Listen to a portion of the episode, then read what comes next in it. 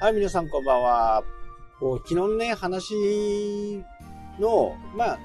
続きという形にはなりますけど、やっぱり商品をね、構えてね、いては、なかなか売れないわけですよね。5万とあるね、お店の中から選んでもらうというふうなことをしていかなきゃならないわけですから、非常にね、難しい。えー、ましてや、商品がね、ある一定のものではない。例えば僕の場合とかね、釣りのリールとか、これはもう売っている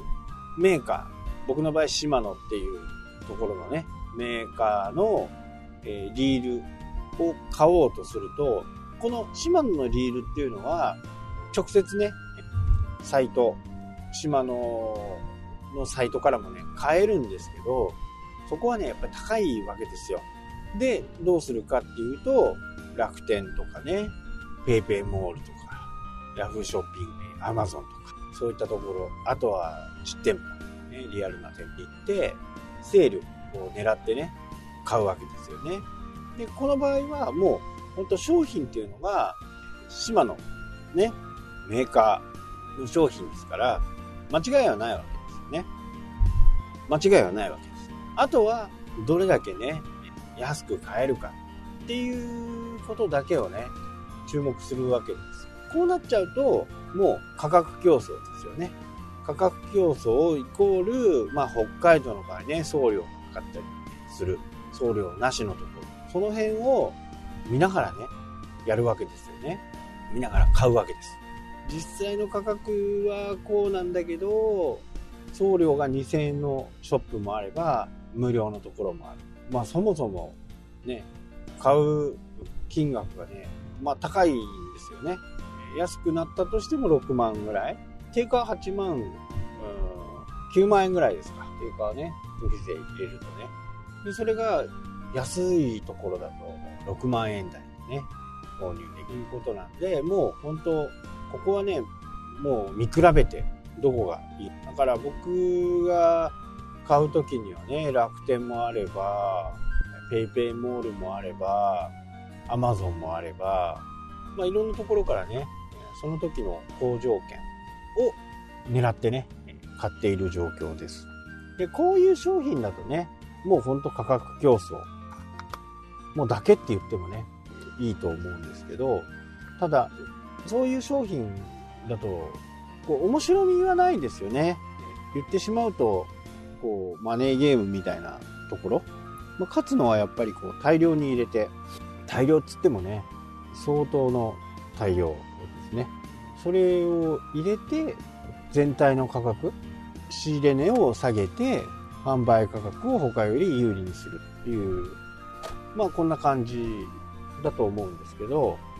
こういうところは正直ね、私たちみたいな個人とか小規模事業者かだと、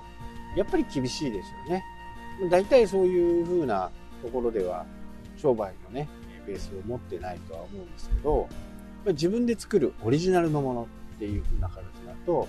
今度は商品の良さ、サービスの良さをね、どう伝えるかっていうところにね、ほんとフォーカスしなきゃならない。で、商品を、ああ、いいの作った。これは売れるだろうと思ってもね、そこからがね、ビジネスの本番と言ってもいいのかもしれないですね。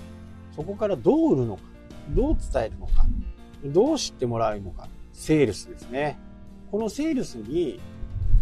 非常に大きなね、ウェイトがかかるわけです。キャッチコピーがね、変えただけで爆発的に売れたっていう事例はいっぱいあります。ちょっと変えるだけ。パッケージを変えて、すごく売れたっていう、こういうことも結構あるわけですよね。なので、ウェブ上で言うとね、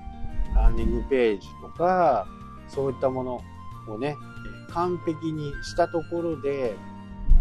やっぱりその人となりがね、えー、見えてこないとなかなか難しいわけですよね。この人から買って大丈夫なんだろうか。この不安をまず取り除くとのところから始めなきゃダメだ。それには何が必要かっていうと、まあ、信用貯金ってね、前のポッドキャストでも話しましたけど、このち信用貯金をね、少しずつ貯めていくわけです。これはいきなり増えるものじゃない。ただ、一歩間違うと、信用預金は言ってしまうと、秒で、日にちじゃないです。もう、秒でマイナスになる。そういう危険性がある。もう、ローリターン。金融商品で言うとね、ローリターン、ハイリスクです。そんな商品をね、買う人はいないんですよね、金融では。でも、信用預金ってそういうものなんですよね。毎日の投稿や毎日の